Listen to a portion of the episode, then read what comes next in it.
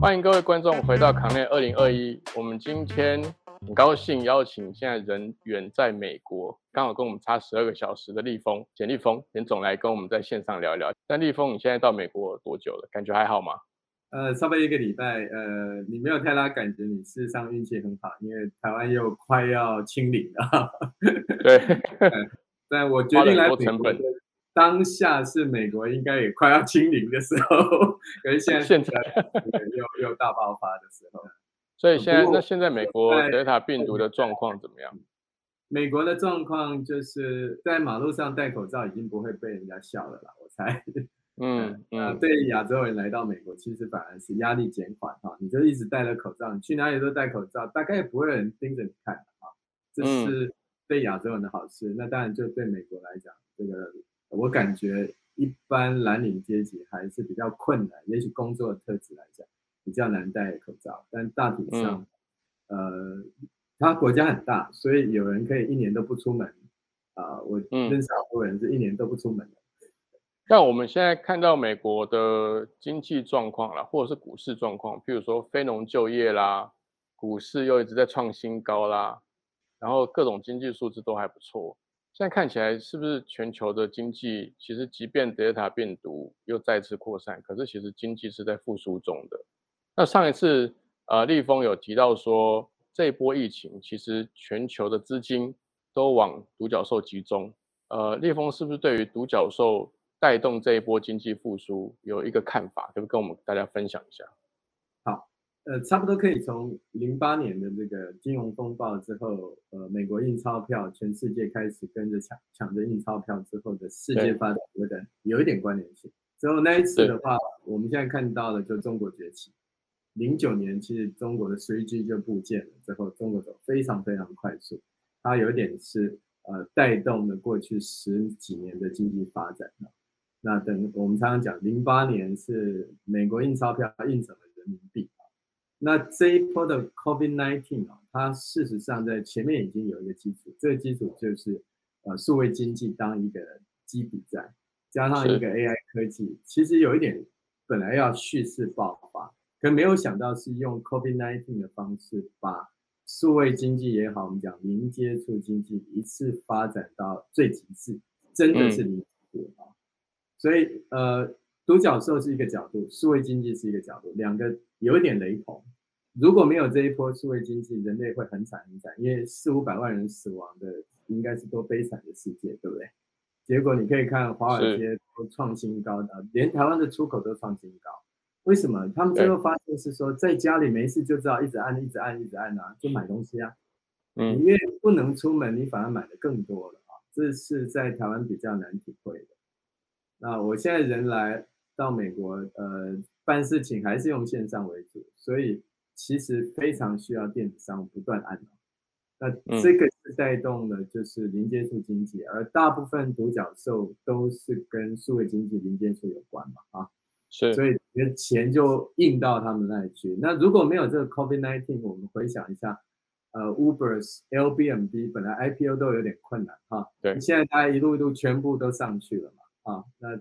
独角兽已经变十角兽，十角兽是所谓的十倍大的独角兽，十角兽已经有三十一只了啊！最大的这个抖音的母公司，呃，字节跳动，它已经是一千四百个 billion，呃，一千四百亿美金，一百四十个 billion，那么大的独角兽，所以我们看到这一波的带动很可能是呃独角兽为主体。但是大家要注意的，独角兽不只是在数位经济哦。我觉得数位经济高峰已过，真正独角兽要去看的是新领域，只有一两家的，这个比较重要。嗯，啊，你看到 FinTech 有十家二十家，代表 FinTech 快结束了哈。对 对，因为高手都出现，赢家都出现了哈。现在要看的是这种，比如说太空科技，嗯，到卫星这种。只有几家，但这几家可能，如果他们有一个更大的进步的话，也许真的能拉动全世界的一个经济的发展。但如果没有拉动呢？如果没有一个更大的进步呢？会发生没有拉动，因为很难真的像当年的中国那么大的一个经济体来拉动，没有拉动的话，就对代表呃这些钱都是泡沫嘛，对不对？那么就是物价通膨，大家的钱变薄了，那么没有实体资产的人更穷了，对那，么下一代孩子会恨死这一代的人。天哪，那还是希望可以拉动的比较好。那我们呃回过头来看台湾呢？台湾其实这一阵子，当然包含 Appear、九幺 App，甚至之前的 Gogoro，他们其实都有某一种程度上面，当然 Appear 是到日本才成为独角兽的，那九幺 App 在台湾成为独角兽。那台湾这就是立峰你刚刚讲的数位经济，或是这种独角兽经济，台湾的现况怎么样？有有跟上这股趋势吗？这个现况应该是过去十年来最好的时候哈，因为嗯至少有一些开花结果哈。那呃，APR 代表是台湾的新创有能能力出海之后，在日本呃成为第四只或第五只的独角兽。那么九一 App 的象征台湾的资本市场对于数位经济已经开始呃重视，愿意给比较高的估值，这个都嗯是非常非常好的现象。但是嗯整体的规模，呃，占我们的 GDP 还非常小，没有错所以，你可以讲说是这个十年逐渐看到的翻转哈。但是能不能成为一个世代的一个大型的机会呢？现在还要再看，因为数位经济呃很难用某个国家的数位经济这个观点啊，是因为数位经济原则上是没有国界嘛。是数位是没有围墙的概念。那台湾受限于呃我们的实体经济以本岛为主体嘛啊，那在这种情形下，我我们的社会经济又加上语言的限制，我们的量体太小，就市场本身太小。是，但是 APR 走出去的这件事情，但它主体营运在台湾哦，那就像当年 Trade Michael 这样的一个概念，如果能够多几家之后，台湾的数位经济规模可能还是有放大的现象，所以嗯。我我对最近的发展其实算是相对来讲是乐观的，嗯，但是要嗯。注意一件事情是，国际上的数位经济已经不再喊独角兽，它喊的是十角兽啊，嗯，这个规模又多一个零了。因为全球资本市场的状况造成的，对，因为虚胖嘛，哈，大部分你看那个我们讲网络公司，不管是呃 Google、Facebook、Amazon 跟 Microsoft，在四五年前我们讲说一个公司资本的天险大概是两百个 billion 啊，对，现在是两个 trillion，哎、是十倍的意思哎。那如果我们五年前期待一个独角兽是十亿美金，那现在如果是贬值的话，那是真的就是一个十角兽的概念，百亿美元才算。十倍大才算。对对对，但我们拉回来看，因为麦肯锡他最近做了一份报告，当然他出这个报告，Delta 病毒还没有这么爆发性的扩散或是传染。所以这报告指出，其中一项是说，他认为线上学习会在疫情过后被打回原形，也就是说，这个线上教育这一块、线上学习这一块，这个的趋势这一块的变化，呃，立峰你怎么看？我觉得这因为我们在台湾五月到七月这段时间也都感受到哈，因为学生不能呃进校园，所以老师开始学习怎么样用线上方式。这对台湾教育来讲是一个呃期待很久，而我还不能讲翻转，但是有一个大规模的一个改变啊。嗯，但是这个部分要区分成所谓的中小学教育跟高等教育，就大学以上的高等教育。国际上的说法就是，中小学生，特别是国小或者更小孩子，不适合线上教育，因为他们需要的是同才相处，对，是跟同才学习，所以一定要大家聚集在一起这样。那线上其实是一个相对比较冷漠的学习，非常不适合幼龄小孩，嗯所以这会叫打打回原形哈。嗯那高等教育刚好倒过来，大学教育是你不管你念哪一个大学，如果你今天会用远距学习、线上学习，你可以跟全世界最好的教授授业，之后你可以跟最好的同学一起合作。对，那现在国际的主流大学现在都给线上学位哦，它线上学位是你缴钱你就可以上，毕得了业，学位就是你的。哦，这个完全打破我们一概念了。以后台湾的很多孩子也不用进台湾的大学了，他就在台湾念全世界的大学，嗯你哈佛也可以申请啊，反正你钱就缴，你学分修到那是你的学位。嗯嗯嗯，那因为他对学分的要求会很严格啊，每一对个考试都要照他的呃每一步骤能够走过去，甚至未来的这种线上教学，它是个人化式的教学，所以这都是颠覆我们目前的看法想法。我觉得对高等教育来讲，呃，线上或者远距它也回不去了。嗯，那对中小学来讲，打回原形也是合理的，因为暂时之间，现在线上教育不能取代传统的教育对中小学生。是。换句话说，是不是高等教育像听起来，不是它的招生人数好像就不需要受以前实体的什么研究所、博士班的限限制，甚至大学生，那只要能够线上可以连线，理论上要几千个、几万个来上课都可以啊。呃，对，但是当然学位也有学位的价值问题嘛，哈，对，大家都念同一所学校的学位价值就下降了啊。对，呃，最近看到 Georgia Tech 它的 Computer Science 就收了一万个线上硕士班学生。啊，那么我第一次看到这个时候，我在台湾看到几个人是 Jo Georgia Tech 学位的时候，那时候觉得好棒。可是等我知道一万个的时候，我开始有点担心啊。怕怕这有点学位也通货膨胀的味道在这样。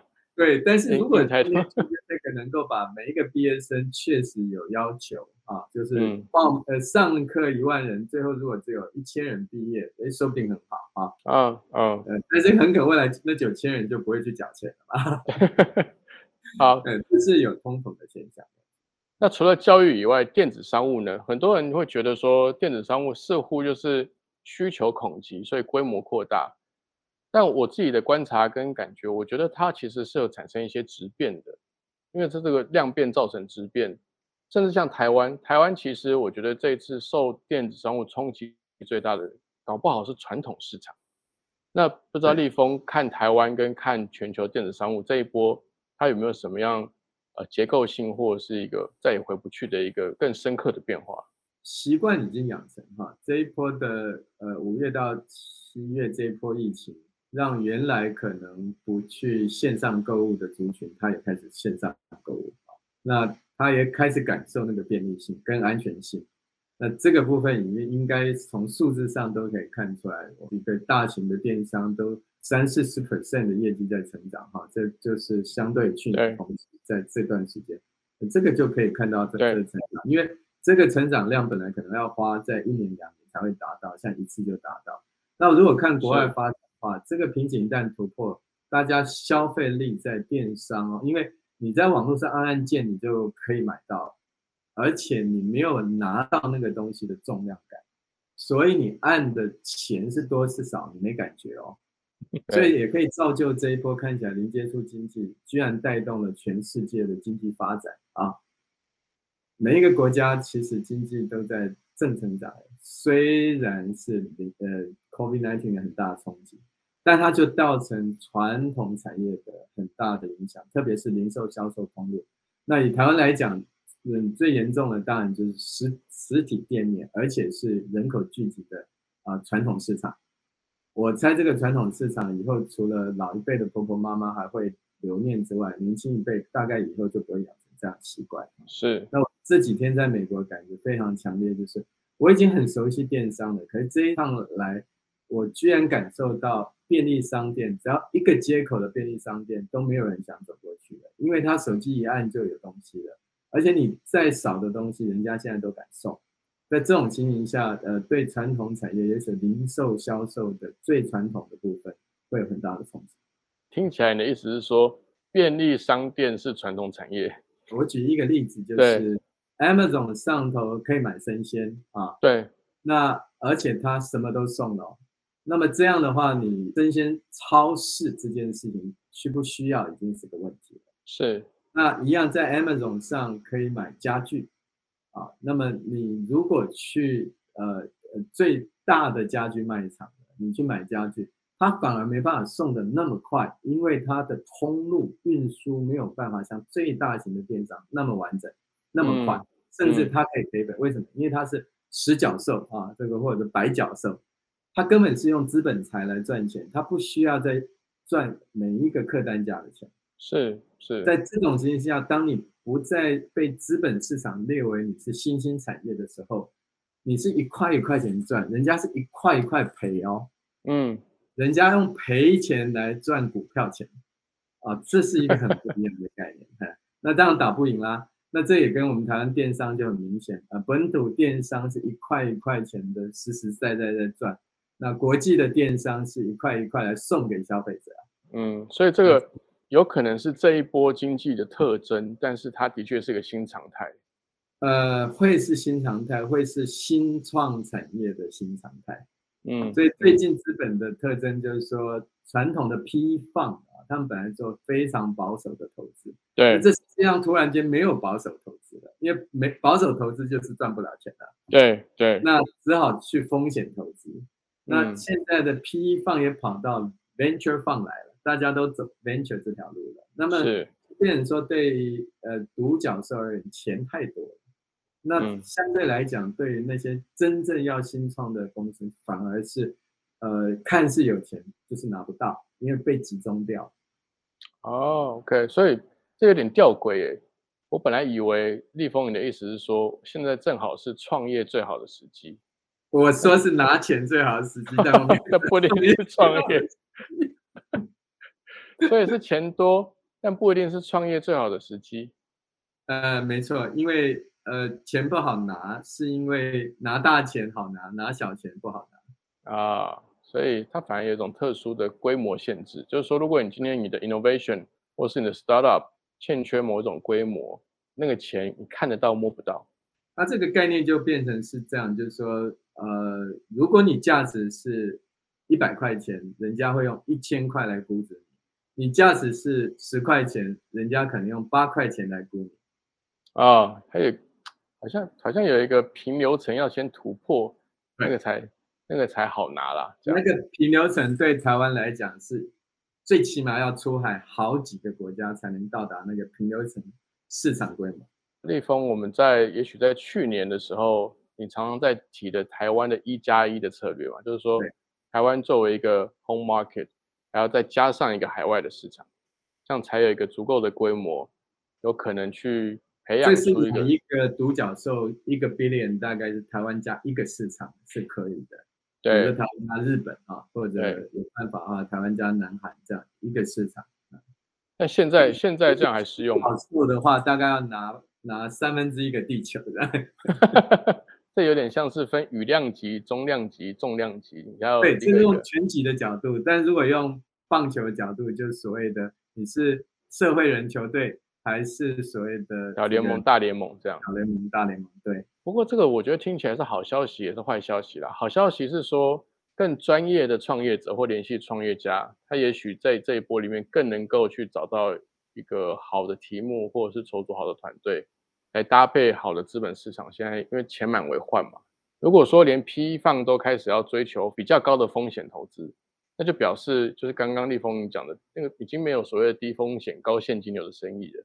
你只能在众多较高风险的投资里面挑选较低风险的，所以它的范畴一定不可避免的跨到所谓的 VC 嘛，venture capital 风险的投资嘛。所以这个会变成，如果你现在你是完全没有经验的创业者，你反而不一定会在这一波有一个很好的机会。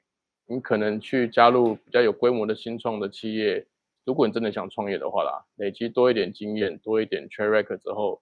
在下一次比较合适的一个环境的时候再出来创业，但这一波反而适合的是有规模的创业新创公司，或者是有规模的创业者来跟资本市场拿钱。我这样这样讲，其实其实确实是这样。你去看呃，现在我们讲的独角兽，对，大多数都是接近快十年啊。对，意思就是说他已经也是打仗打很久很久啊，九年十年，在这种新兴领域来讲，那是三个 generation 啊。对，对，所以当然不适合说这个规模小的新创。说实在，就是说，如果你想要打一个小联盟，那这一波的资本市场可能跟小联盟是没关系的。是，那你现在要准备大联盟也有点来不及了啊。嗯，这一波是说你原来就有新大联盟，那你以为你可能打不成，哎，你不小心跟上啊。嗯，那这倒是从原来可能估两百只独角兽变七百只嘛。那五百只怎么来的？就是这样水涨船高上，这有点像寒武纪大爆发了，差不多，差不多。对，就是前面有一堆生物灭绝，但是有一些某一种基因组合的，它突然快速演化出来。这个生物灭绝像 WeWork 啊，就不小心灭绝了。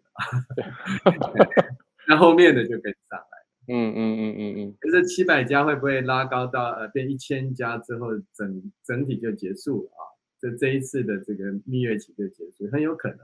但这一千家就分散在哪几个国家跟地区？他们从此就主宰那个国家跟地区，包括优秀的人力市场，包括资本市场，而且他们可能就不只做原来他的本业了，因为独角兽是先拿钱再说的意思。对，我觉得这故事听起来好像 COVID-19 真的有点像是几千万年前那颗陨石，就是导致恐龙灭绝的那颗陨石。哎，你是讲的非常好。我觉得我看起来它那个 structure 跟那个整个节奏感比较像是这样。就是在传统的生态跟传统环境适应的很好的生物，现在在这个新的环境不一定会适应的好，甚至会很难适应，根本就是会灭绝。但反而一些新的形态，它可以在这个时段快速长大或快速规模化。对它这个很像，真的就是你不敢讲寒武纪或者地球发展历史的一个纪元，它真的就是一个新的纪元啊，是有可能叫 COVID-19。反而不会讲 digital 这件事情啊，嗯，如果讲什么 G 的话，它可能是一个 COVID-19 G 啊，对，因为它把人类的行为彻底的改变哈，我们可以接受大家戴着口罩，之后大家不出门，这个不出门这件事影响太大了，因为不出门而能够做很多事，刚好符合呃整个年轻时代宅男宅女的特质啊，那它整个就拉长了，对。那除了这些消费或者是一般生活、工作层面呢？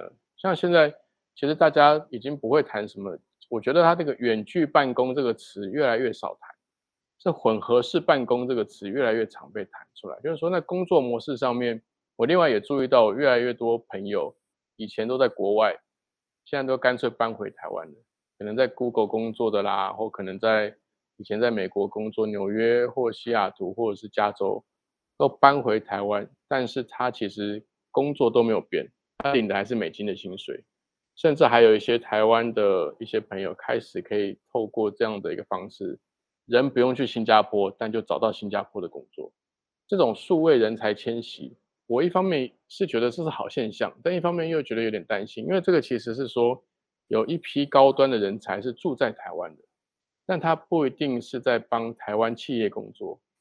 可是去使用台湾的基础设施，或使用台湾的甚至健保等等的这样的一个趋势，会产生什么样的冲击？我觉得其实这个应该呃好处大于坏处嗯，它好处就是说有一些本来属于呃国际化，呃我们讲它高端好来做这个形容词的人才，好，他本来有机会未来留在台湾，对，因为呃他不用离开，但他可以做全世界的事情。是，可是他们的生活圈在台湾，所以我们可能不能看他的所得税，嗯，我们要看他的资本支出。